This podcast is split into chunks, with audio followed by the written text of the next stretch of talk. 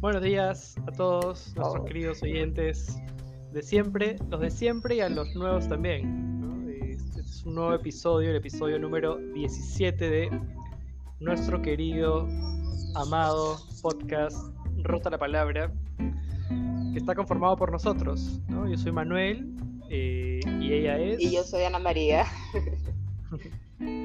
Y, eh, eso, ¿no? Bienvenidos. Eh, ahorita los dos estamos en la misma zona horaria, estamos en el, en el mismo país, entonces estamos transmitiendo un poquito más tarde de lo usual, o fácil ya este va a ser nuestro horario. Y bueno, en este podcast tenemos una dinámica especial, que es traer una palabra y empezar a jugar con lo que esa palabra nos resuena, remite, genera, ¿no? Tal cual, ¿no? Como decía Ana María, cada episodio traemos una palabra nueva y a partir de esa palabra vemos qué cosas se disparan y hacia qué lados, hacia qué lugares recónditos, misteriosos, inesperados nos lleva. Bajo el formato de una conversación entre dos amigos que somos, nos conocemos hace un montón de años y decidimos hacer este proyecto, a ver qué salía. También rotamos el lugar de quién trae la palabra cada semana. Y esta semana me tocó a mí traer la palabra. Chan, chan, chan, chan. Chan, ¿Y qué palabra has elegido? He elegido la palabra naufragar. como yo, traje la, como yo traje la palabra, Ana María nos va a contar, va a reaccionar a esta palabra, nos va a contar qué le despierta inicialmente esta palabra. Naufragar, que también es como de, náufrago, este... perdón, perdón, temas técnicos. Eh, claro, cuando, cuando dijiste la palabra naufragar, al toque pensé en, náufrago y, y, se me venía justamente a la mente esta imagen como típica de la persona eh, en una isla remota, ¿no? Y, siempre había como, no sé si es un juego, pero era como una dinámica que, que durante una época hacía un montón, que era como preguntarle a la gente eh, qué disco se llevaría si naufragaba. Eh, imaginando que en esta playa hubiera como un reproductor o, que pudiera como simplemente escucharlo sin, sin parar. Porque implica también como una soledad no necesariamente deseada, es, ¿no? es como encontrarte con, con, tu propia vulnerabilidad, con tu propia soledad y, y también creo que dentro de la palabra naufragar hay un tema de, recursos, ¿no? ¿no? No hay recursos, no hay... Claro, no hay como muchas posibilidades, es algo como volver un montón a, lo básico, a lo principal.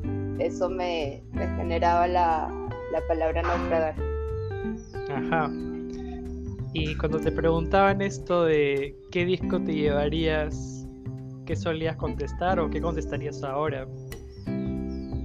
Uf, es que, claro, en esa época me cantaba Neutral Milk Hotel y, es un discazo, entonces me llevaría ese, me llevaría Caput de Destroyer y me llevaría alguno de Pixies o alguno de Pavement. Me acuerdo que decía entre 3 y 5, ¿no? Ahorita más bien pediría llevarme mi celular y tener mis, playlists, mi Spotify, porque es bien difícil eh, elegir un disco para siempre, porque también el naufragar da cierta sensación de, de desesperanza, pero al mismo tiempo como demasiada incertidumbre, o sea, no sabes si te están buscando o no, no sabes si te van a encontrar. No, creo que los...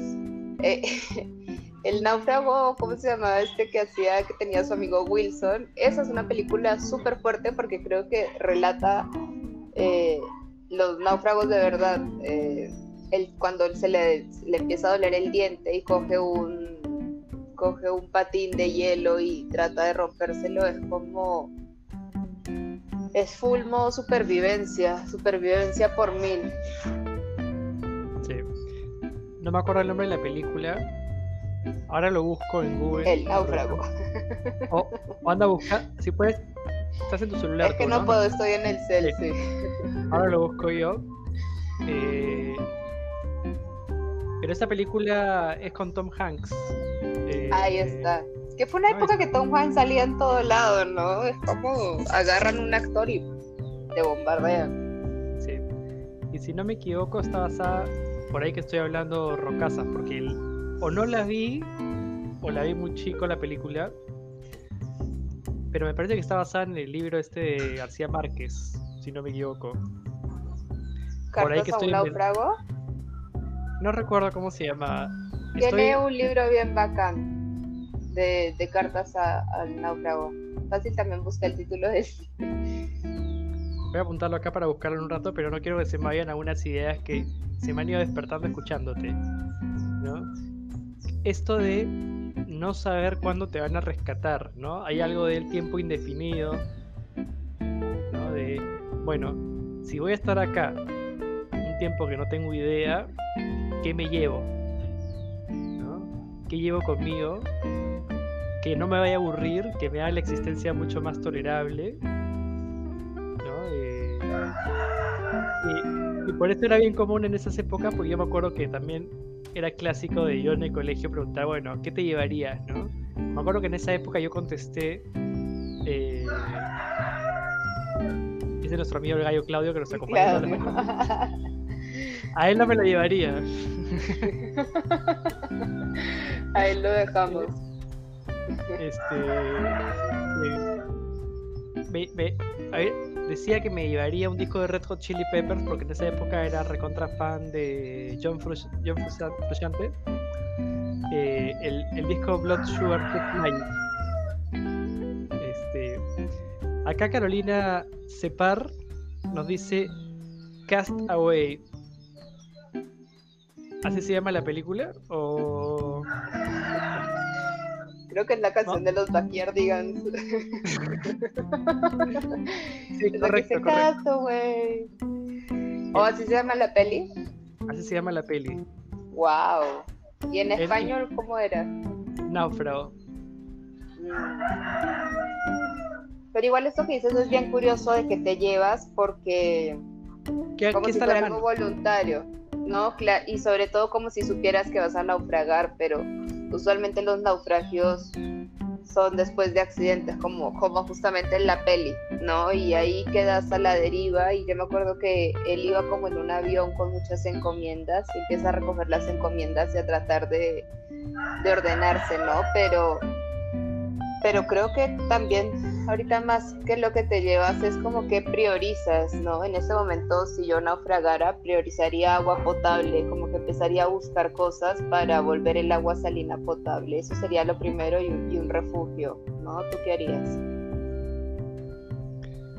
Pensaba primero que tienes razón, ¿no? Que hay algo de la prisa en la selección, ¿no? Que no es tan que uno no sabe qué, ¿no? qué agarrarías en ese momento, ¿no? Porque está, es lo que está a tu alcance y no te das no tienes mucho tiempo para pensar, ah, esto me va a ayudar a sobrevivir a futuro, ¿no? Eso. Eh, sí, pensaba también en esta película de Life of Pi, ¿no? Que es un barco zoológico, están transportando un zoológico en un barco una tormenta hace que se vaya todo, al, se joda todo, ¿no? Se destruya todo el barco y que naufragan los, naufragan los animales y el personaje principal. Entonces, el, personaje, el personaje principal se encuentra en una balsa con un tigre y toda la película es la relación que se establece entre el tigre que lo puede comer y este sujeto, ¿no? Y es, es muy loco, es muy loca esa película como para pensar... conviviendo con tu posible depredador, ¿no? Y al mismo tiempo estableciendo algún tipo de relación con él, con ella. No me acuerdo si era tigre o tigresa. Tigra. Pero como lo del naufragio es un recurso fílmico bien interesante, utilizado por lo menos en estas dos películas, y que en ambas te muestra algo de él, lo que tú decías al inicio, ¿no? El estar solo, pero al mismo tiempo, por ejemplo, en la película de Castaway, se fabrica un amigo, ¿no? La pelota de esta Wilson, que es una pelota ¿no? Eh, que da cuenta de dentro de todas las cosas que necesitamos más allá del agua y el refugio, aparece este deseo de estar acompañado. Pero sabes que también pensaba que, tiene que ver mucho con una sensación oceánica, como el, fundirse en el, en el, paisaje, o sea, no, no importa, ahí realmente creo que te das cuenta de lo insignificante que es nuestra existencia. Y también pensaba que justamente es un recurso que sí ha sido bastante usado por varias religiones, justamente para dar cuenta como del inicio de un nuevo ciclo, ¿no? Eh, el arca de Noé eh, que están a la deriva en esta balsa gigante y que ya cuando están por darse por vencidos como que Jesús les da una tierra. O también en el budismo hay esta historia que al principio todo era como eh, oscuro, todo y la nada estaban conformados. Y aparece el mar, es lo primero que aparece y de ahí aparece una serpiente, no, una flor de loto y de esta flor de loto nace Shiva y ahí empieza como la historia de la humanidad, ¿no? También, no me acuerdo en qué religión o qué creencia es ese tema de una tortuga gigante que su lomo lleva a la humanidad. Entonces, el, el naufragio también está súper relacionado con el mar y el mar como, como esta eh, omnipotencia y omnipresencia de, de, lo divino, ¿no? De, esto que, nos sobrepasa y, y, que justamente nos hace ver lo, chiquitos que somos, ¿no? Claro, como este recurso del mar, del naufragio, del... es utilizado para explicar la fundación de ciertas religiones, ciertas creencias. Eh, pensaba, te escuchaba y pensaba también el arca de Noé. Eh, que después Dios dice como, ups, y te manda un arco iris, como no lo vuelvo a hacer. claro, imagínate. sí, sí, sí. Eh, me animé a traer una palabra como poco usada ¿no? en una conversación eh, cotidiana. ¿no? Como hemos, hemos traído palabras que de alguna manera desde la filosofía, la psicología han sido abordadas y pensadas, ¿no? Eh, más o menos familiares. ¿no? Con, una, con naufragar, con naufragar me sucedió que, y, cuando te la compartí también te generó un efecto parecido, ¿no? De, tiene hasta como cierto efecto poético, ¿no? Este, metafórico. Eh, sí. Y, tú sabes porque me conoces y mi relación particular con el mar, ¿no? Eh, antes, antes de entrar a ese punto, quería preguntarte eh, no, te voy a contar de una vez, ¿no? Te voy a contar de una vez. Eh, ¿Cómo llegó esta palabra a mi vida? Yo estaba en la casa de mi abuelita que ya falleció hace un montón, hace un par de años. Eh, y siempre que iba a la casa de mi abuela me decía, oye, coge los libros que quieras, ¿no? Entonces yo siempre que iba a visitarla me llevaba un librito. Y un día estoy, estoy así en su casa, revisando la biblioteca y encuentro un libro que se llama Ética para un, para, para un náufrago. Manja, ¿de quién es? De José, José, Antonio Marina. entonces, cuando yo lo encontré, lo primero que imaginé, porque ni siquiera lo revisé, simplemente dije, ah, lo voy a leer en algún momento, me encantó el nombre. Eh, yo pensé que era como una especie de manual de supervivencia, como de, ¿Cómo, arreglártelas si naufragas? Me, imaginé, una cosa así. Eh, me pareció interesantísimo, ¿no? A ver cómo, qué tengo que hacer si naufrago, ¿no? Como, qué es lo primero que debo hacer, buscar, ¿no? Eh, pensando la ética como, como, como, como orientarte en la vida, ¿no? Eh, y hace, eso fue hace cinco años que tenía el libro ahí guardado y lo, y lo ojeé, lo empecé a leer el año pasado. En verano, en Perú, que vine de vacaciones. Lo empecé a chequear y me pareció espectacular. Es un filósofo, pero que arranca, arranca diciendo esto, ¿no? Como estoy sentado frente al mar, contemplando el mar, y dice algo así como todos los tratados de ética que se han hecho hasta el momento, por lo general se han hecho un filósofo en su cuarto oscuro con su lámpara, este, como que una ética a partir de escribir en un escritorio desde lo académico, ¿no? De un encuentro con, lo académico. Eh, y que más bien dice que todos tienen como un tinte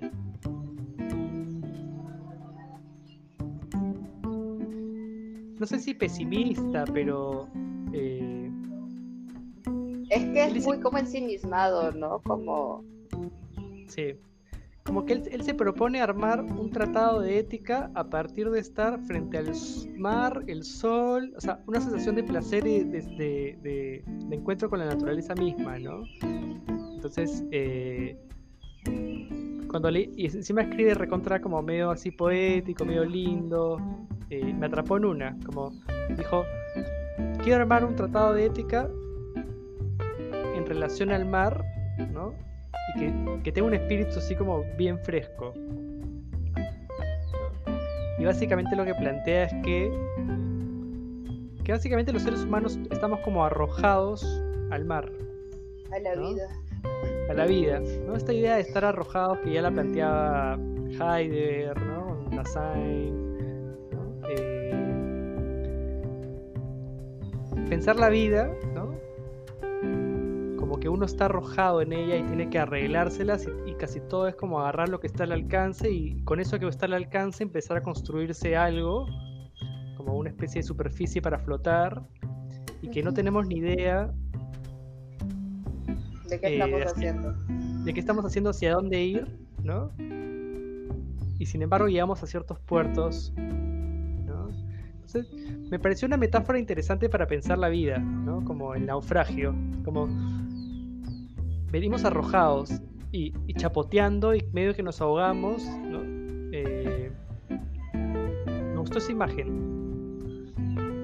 Y sí, me quedó, me quedó, me quedó guardadita para siempre. Entonces quería aprovechar este espacio para traerla, traer esa sensación y esa palabra, ¿no? Como eh, que no podemos pensarnos por fuera de nuestra circunstancia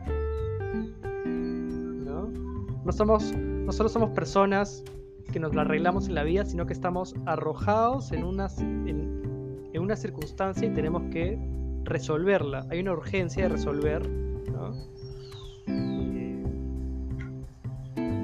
Sí, por ahí va mis, mis asociaciones. No lo hemos deseado, ¿no? O sea, o sea, yo sí creo que a nivel espiritual sí hay un deseo de, de la energía espiritual que tenemos por estar en esta tierra, pero que también paralelamente no, no sé, no, a, nivel más mundano no es tan así, ¿no? Como... Qué, curioso porque para mí también llegó esa palabra justamente por el libro de Gabriel García Márquez. Eh, creo que también lo encontré en la casa, pero sí son las cartas de un náufrago, ¿no? Y, lo que pensaba era en el, en el Titanic que, en el momento del naufragio solo se trata de sobrevivir.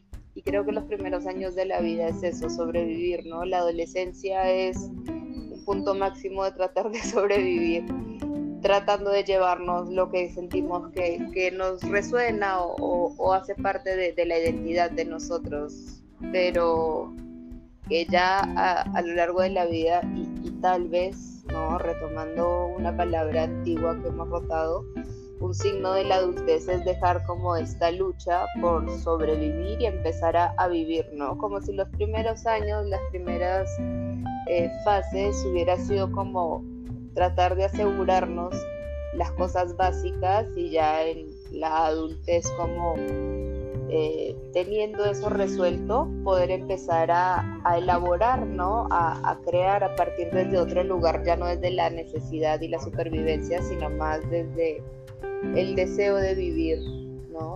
Pensaba en el Titanic, porque ese fue un naufragio súper fuerte, o sea, no solo te caes al mar de noche, sino un mar helado, ¿no? No es lo mismo que naufragar en el Caribe o naufragar cerca a, donde hay gente, a donde hay como ciudades. Que no todos los naufragios son iguales, ¿no? Pensando en la circunstancia en la que cada uno, cada una cae, ¿no? Cuando llega a esta vida. ¿no? no todos aprenden a nadar, a flotar en aguas calmas, ¿no? Algunos en aguas heladas, en aguas tormentosas. Me, gusta mucho esa, esa noción que creo que también la, la leí en el curso este que, que llevamos por separado, pero en la universidad, de pensamiento crítico, de Ortega y Gasset Pencri. Sí. ¿Te acuerdas de Ortega? y Gasset sí leímos, sí, un montón. Bueno, él planteaba algo así como que no era posible pensar al sujeto sin su circunstancia, Que muchas veces quizás algunas orientaciones de pensamiento no toman en cuenta la circunstancia, el contexto sociocultural, eh, Incluso podríamos pensar dentro de la circunstancia todos los atributos, rasgos particulares de la persona como étnicos, el lenguaje, la lengua que habla. Como todo eso ya determina ciertos destinos, ¿no? Eh, que, la, que la vida va a ser más fácil o más difícil, ¿no? Siendo mujer, siendo afroamericano. Teniendo educación, ¿no? Viviendo en un país primer mundista, digo, naciendo en un país primer mundista. Arrojados. Pero que es curioso porque si justamente todos hemos sido arrojados, lo que se esperaría es que como sociedad tratemos de que ese lugar al que somos arrojados sea cada vez más equitativo y más como ecuánime para todos, ¿no? Justamente como para tratar de asegurar una experiencia segura para las personas, para los niños, pero que ahí es donde más se evidencia esta desigualdad, ¿no? Porque no es lo mismo que te arrojen con con un salvavidas, que te arrojen con agua y con comida, que simplemente te arrojen. Y obvio, de ahí también eh, viene la, tercera fuerza, que es como lo, plantea la psicología positivista, como esta fuerza del ser humano, pero que no se puede obviar, claro, todo el background que hay de, de cómo ha sido su existencia, ¿no? Cómo ha, cómo ha llegado a este mundo.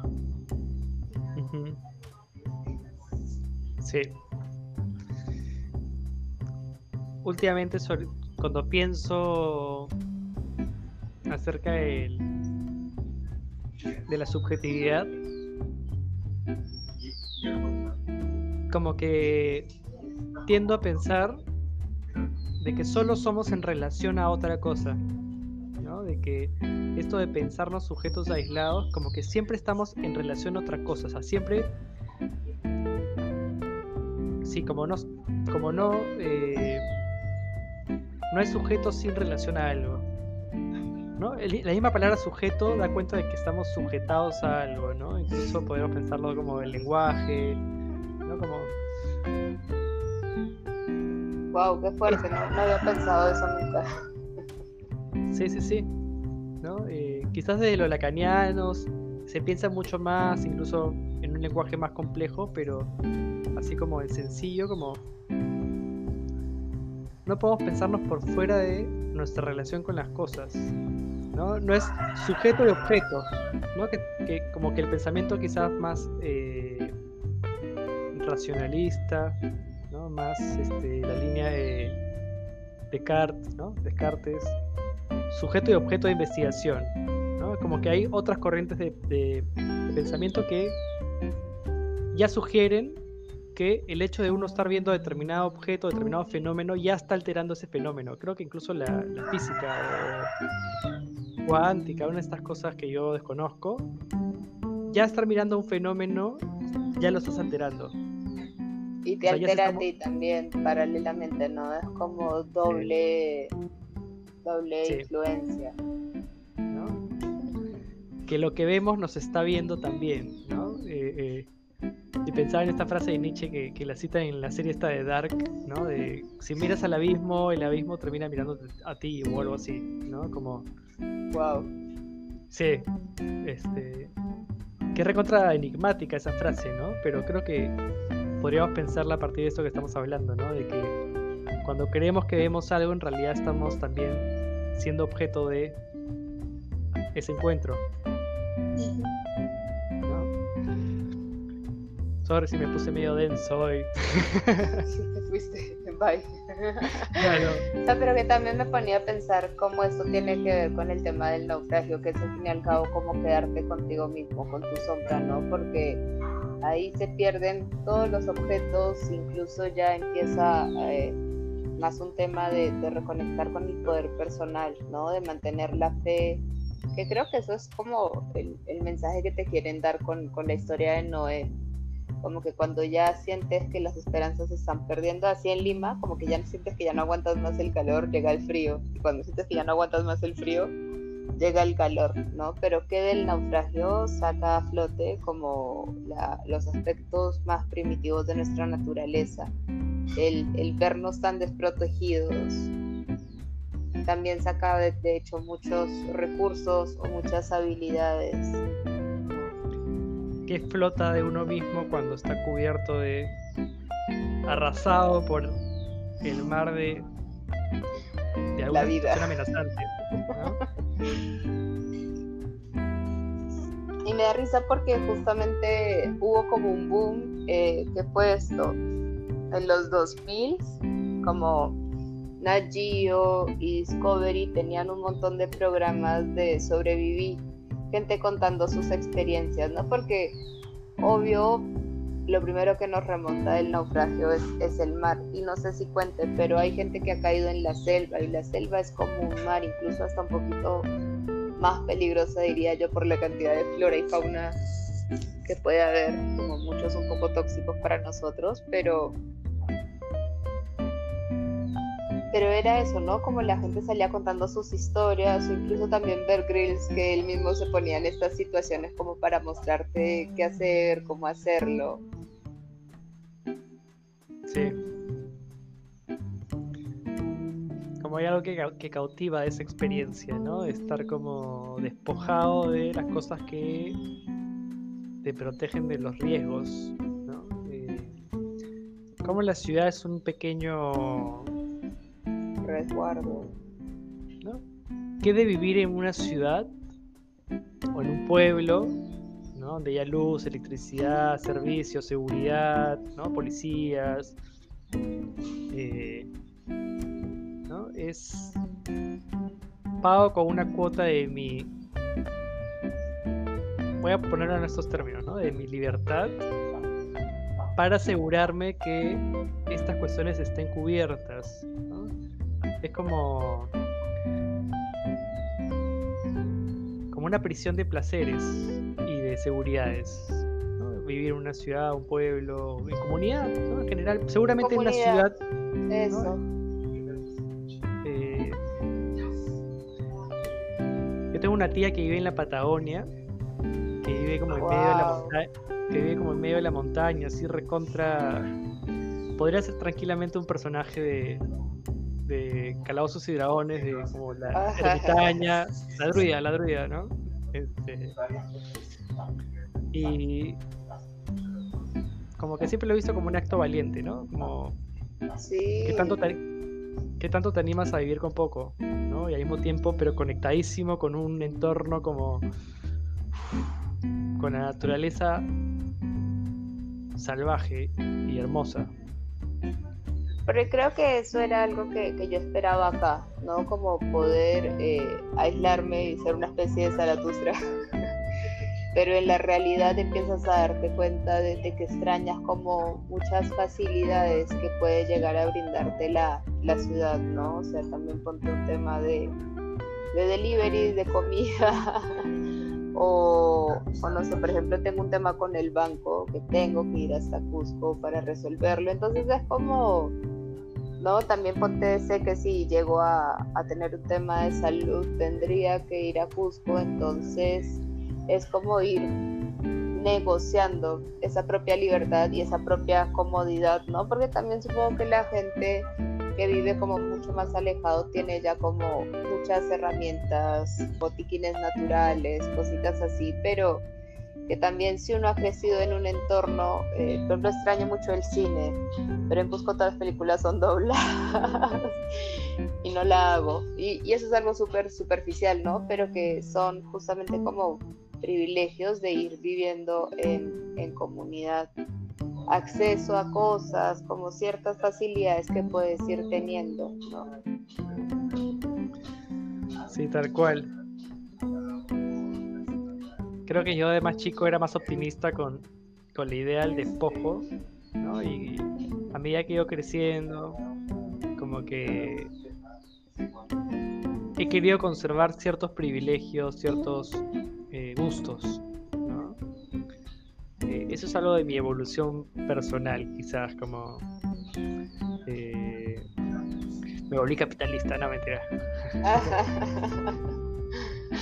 este, sí, como, como, que chico era muy despojado, me acuerdo, como no me interesaba para nada el dinero,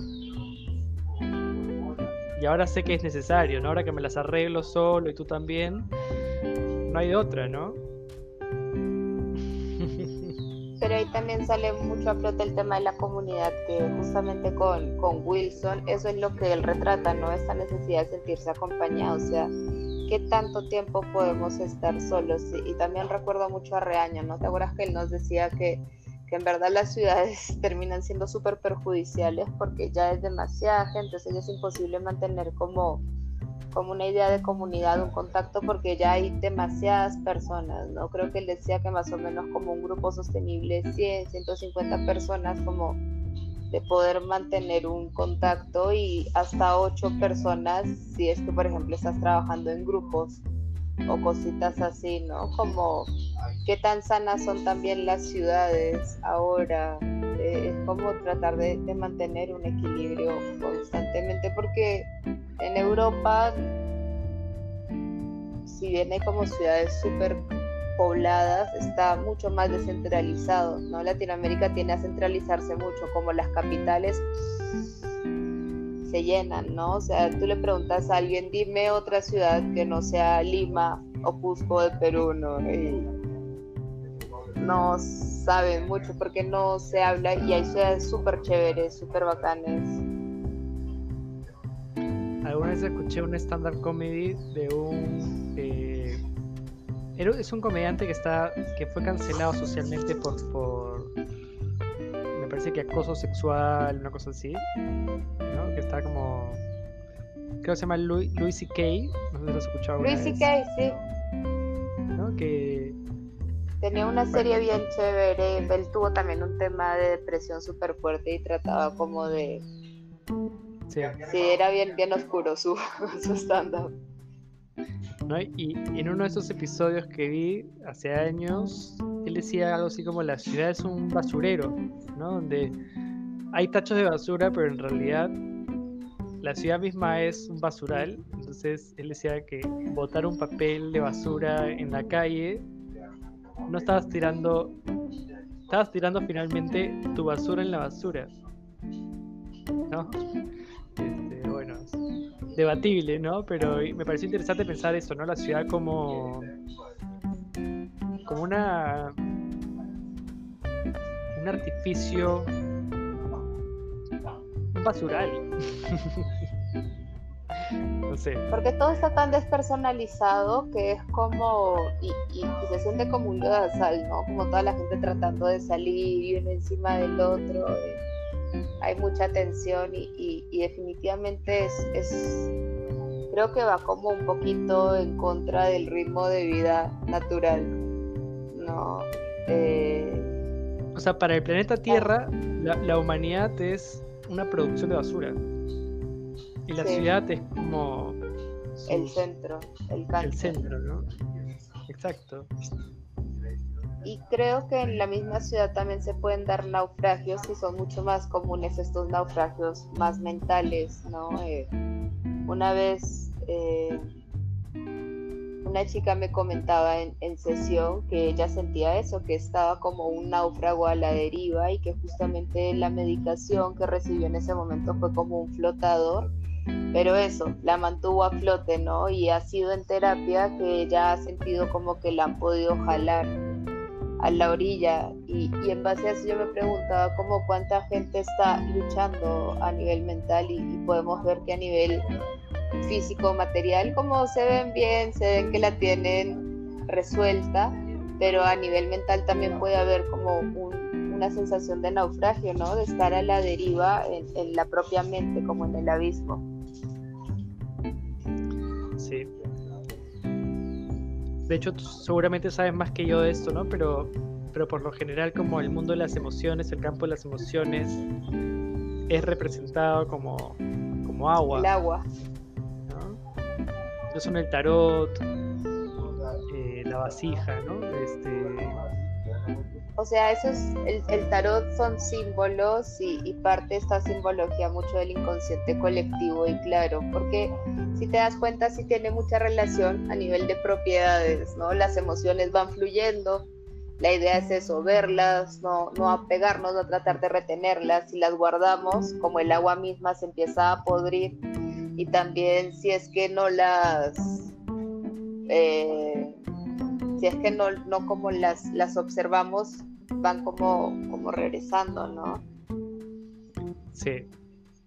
Como las emociones se pueden estancar, ¿no? Y cuando el agua se estanca, apesta, obstruye, ¿no? Da cuenta de una obstrucción, ¿no? Eh, del flujo de algo que está ahí aguantado y que no puede ser descargado. ¿no? Eh, ¿cómo, Creo que tenemos el mismo porcentaje de agua que la Tierra, ¿no? Cada cuerpo humano. El 70%, sí. Y, pensaba en, cómo todo el tiempo estamos circulando agua, ¿no? Tomamos agua, hacemos pichi. Pensaba en, La sangre misma tiene mucha agua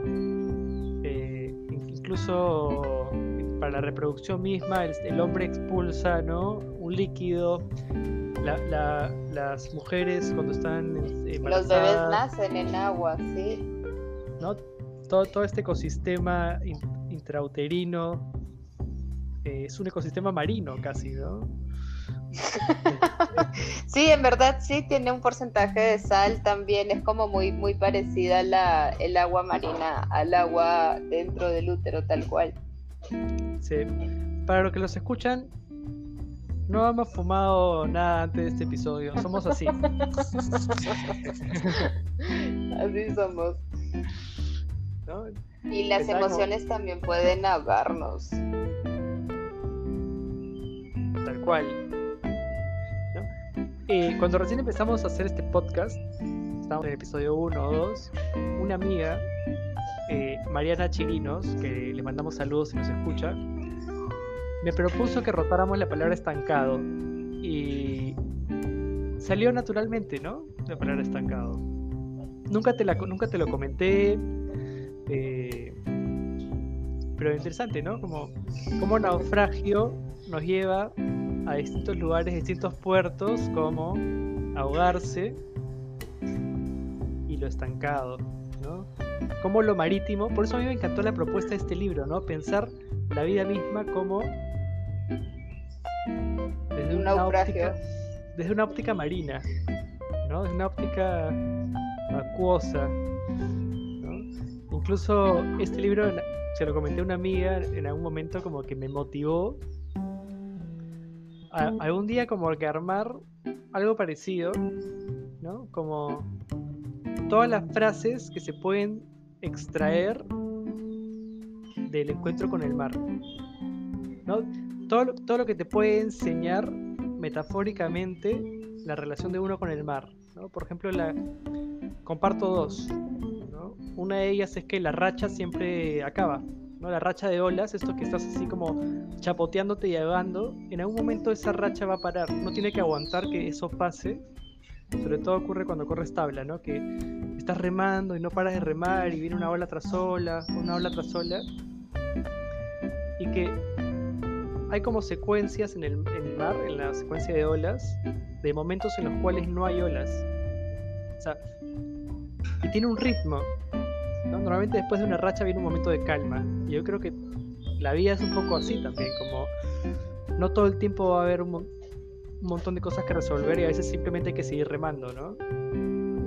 Este, después otra que se me ocurrió, estoy compartiendo en voz alta mi pequeño jueguito. este, que siempre va a haber otra ola. Como que esta gente, la gente siempre piensa esto de no me puedo perder las oportunidades que me da la vida. ¿No? Esa era la ola que, ¿no? Siempre va a haber otra ola. Siempre va a haber otra oportunidad, siempre va a haber algo distinto. Eh, Oye, esa está linda. Sí. There's always be a next Another wave. Another wave. Porque también creo que eso tiene que ver mucho con esta idea de, supervivencia, ¿no? Como que también refiere a la escasez, como que ya no hay, se me fue la ola y se me fue la oportunidad, la típica, ¿no? Se me fue el amor de mi vida y es como, no, siempre va a haber más. Pero también pensaba en la contraparte, ¿no? A mí personalmente eh, todavía me da mucho miedo el mar.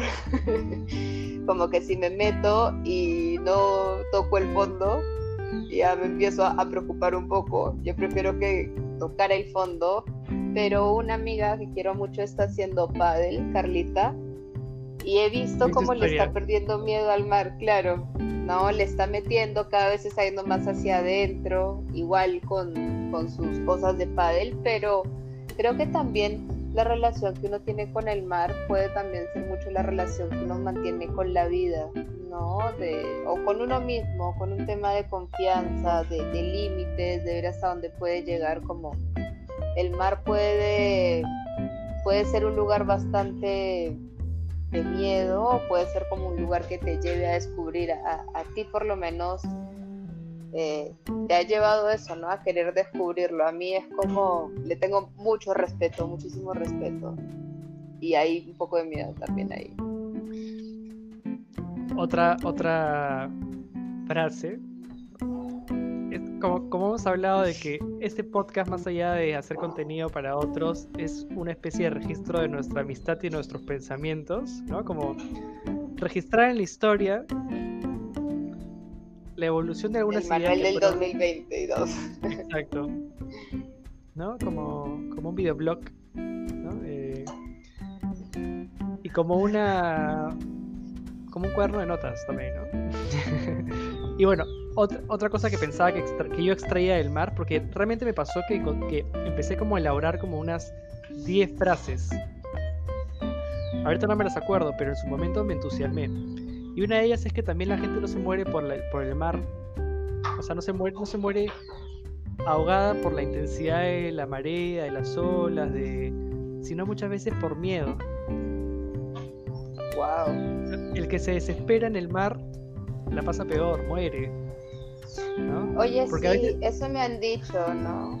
A veces, simplemente quedarte quietito y flotar. Ya te salva. Si uno se queda quieto, tranquilo, flota. Pero si uno está agitado, como que me estoy ahogando, me estoy ahogando, en la desesperación, ¿no? Y que eso también se puede extraer para la vida misma, ¿no? Como que cuando pase una circunstancia fuerte, a veces estar tranquilo es la mejor manera de, atravesarlo, ¿no? de tratar de estar tranquilito. Que es el fluir también, porque a mí eso me enseñaron, que si una ola te revolcaba, tienes que soltar el cuerpo, o sea, no te puedes poner rígido, pero si te pones rígido, la ola te va a coger como una roca y literalmente te va como a, a golpear más, mientras que si estás como con el cuerpo más suelto, la misma ola te va botando. Y, creo que eso también tiene mucho que ver con la vida, ¿no? Hay gente que es como que la vida es dura y, la vida quiere matarme. Y la noche es oscura. Pero no, o sea, la vida simplemente es, ¿no? Y, la cosa es como, como tú también te manejes dentro de la vida. Pero... Porque la vida es dura y la noche es oscura. No sé. ¿No has escuchado la canción? No. Si no, lo has escuchado, qué bueno por ti. Estás liberada. es eso, ¿no? O sea, de, por sí el mar no trata de matarte, ni, ni la vida tampoco. Y ahí obviamente también tiene mucho que ver con, con la mirada que le des, ¿no? Sí. Sí, sí, sí. Aparte hay algo en la sensación de surfear. Como la vida que es lo caso pensando en la metáfora del naufragio, ¿no? Que uno inicialmente es aprender cómo a mantenerte a flote y que luego uno puede adquirir ciertas habilidades para surfear la vida misma, ¿no? Como fluir de una mejor manera, usar la fuerza, usar la fuerza de la vida misma para impulsarte, ¿no? que, que toda la fuerza de tu impulso no debe provenir de ti, de ti, ¿no? sino que puedes usar tu circunstancia a tu favor, ¿no? El viento a tu favor, la corriente a tu favor. Por ejemplo, otra frase es que remar contra corriente no es fácil, ¿no? ya me fui floro, ya me fui floro. La madre. Pero, pero, pero esta idea de, de lo contracorriente, que siempre nadar a contracorriente va a ser más fácil que nadar a favor de la corriente, pensando como la gente que sigue a ciertos líderes o sigue la forma de pensar. difícil. Por eso. Tú has siempre dicho fácil. Siempre, bueno, me equivoqué. Siempre pensar distinto o ir contra la corriente va a ser más jodido que seguir lo que, otros, que los, lo que los otros indican, los senderos conocidos. ¿Qué tal? ¿Ya te vendí mi propuesta de libro de frases marítimas? No. no lo compraría. No, pero pensaba en los salmones, ¿no? Como están tan seguros de sí mismos que simplemente es como para ellos no hay otra que ir en contra de la corriente. Y creo que eso también es, es necesario, ¿no? El, el cuestionar, porque también hay una corriente natural, ¿no? Hay una corriente de la vida y, y y hay gente que también quiere ir en contra de, esa corriente, como ir en contra del envejecimiento o ir en contra de la muerte misma, que eso ya no me parece sano, ¿no? Como esta idea de querer inmortalizarse a, costa de todos y de todo. Entonces, creo que hay, mucha sabiduría en el mar, ¿no? Yo creo que también es, un espacio que, que puede mostrarnos mucho de, de, cómo nos sentimos con respecto a la vida, de, que puede mostrarnos como porque la sensación oceánica no es mala, este, este sentimiento de, fusión y difusión no es malo, es algo que también se da con los hijos, ¿no? La diada madre-hijo es básico, pero ahí el, tema está en cómo volver a tierra, en nosotros mismos aprender a llevarnos a un lugar seguro, porque tampoco podemos estar siempre en el mar, creo que también es necesario estos momentos de ahogo, de naufragio, para también poder ver qué tipo de suelo queremos o, aprender a salir de, ahí mismo, ¿no? Como un constante. Siempre vamos, a, siempre vamos a estar en situaciones donde estemos como ahogados, pero así mismo es aprender a salir, a, pararse otra vez. El naufragio sin duda viene acompañado de mucha incomodidad, ¿no? Y qué tanta la incomodidad es necesaria para replantearse o transformar una situación. ¿no? ¿Qué tanto la incomodidad transforma el naufragio? Sí. Sí, sí, sí. Pensaba en el sentimiento oceánico, ¿no? Como la contracara de lo que hemos hablado en naufragio como una experiencia más bien displacentera. ¿no? Para los que nos escuchan, el sentimiento oceánico es como esta experiencia. ¿No? Está bien que le demos a uno. Todo con el uno. Sí, de, de sentirte conectado con todo, ¿no? Esta distinción entre e, el otro y yo no viene de entrada, sino que cuando uno viene al mundo desde el, paradigma psicoanalítico sobre todo, ¿no? Freudiano, uno, es, uno se siente parte del todo, no hay una diferencia entre madre e hijo, entre uno y el mundo, ¿no? Eh, Pero ahí también tiene mucho que ver el tema de las necesidades, porque justamente en el estómago de la mamá está todo resuelto, o sea, tienes comida, se limpia todo, es como todo es perfecto. Esa, esa, sería una buena definición del sentimiento oceánico.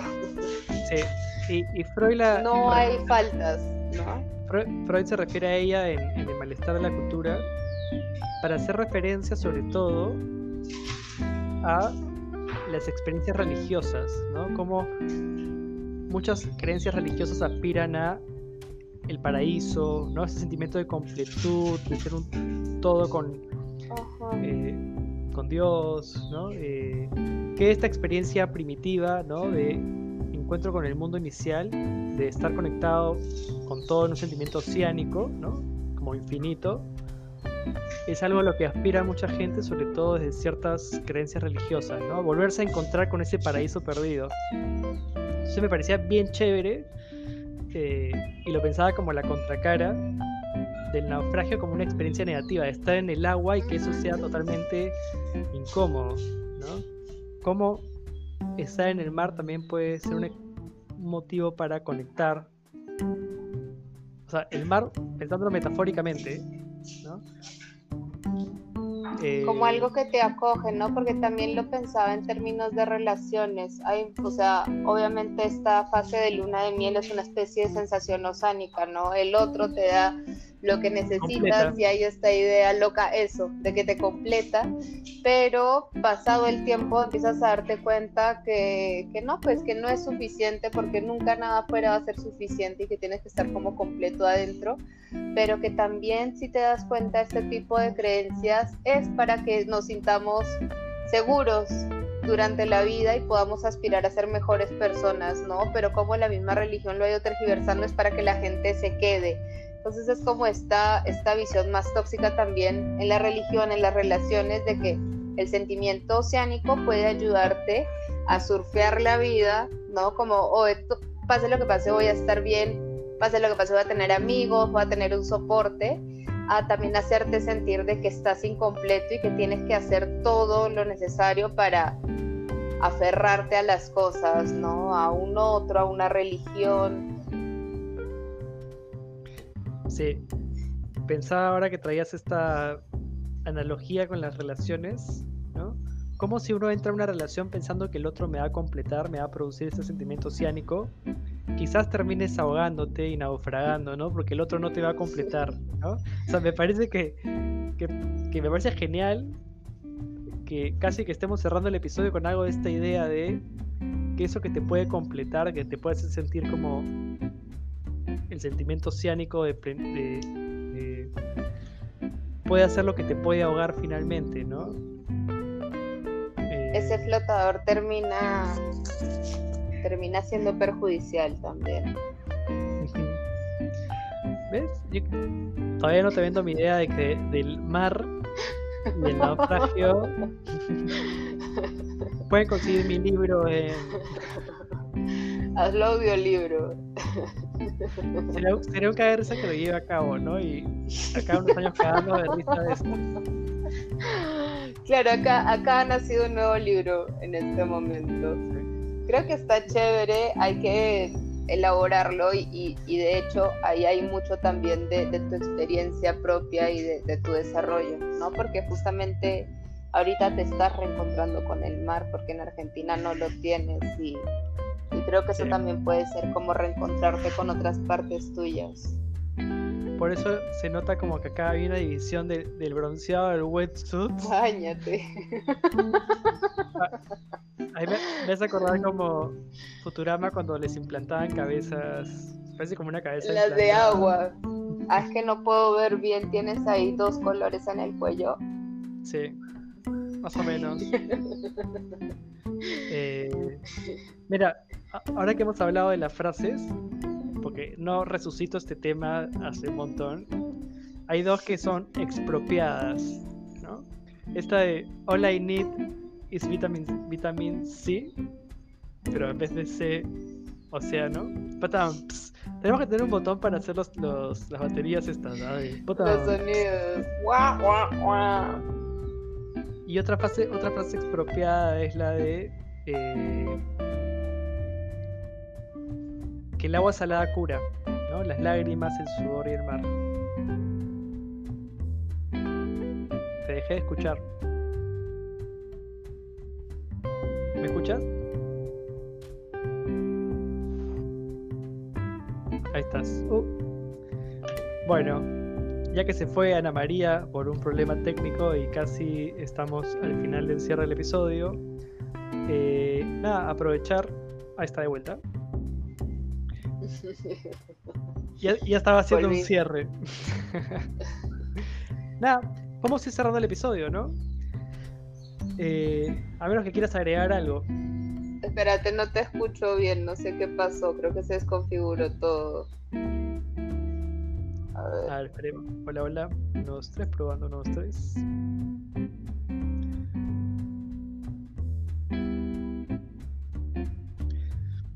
Bueno, aprovecharé eh, para ir cerrando el episodio. Y nada, agradecerles a todos. Agradecerles a todos los que nos han escuchado en este episodio. Ahí estamos. Qué gracioso. Estaba cerrando el episodio porque dije por ahí no te conectabas de vuelta. Claro, no, mi. Espérate porque no te escucho nada. Mi...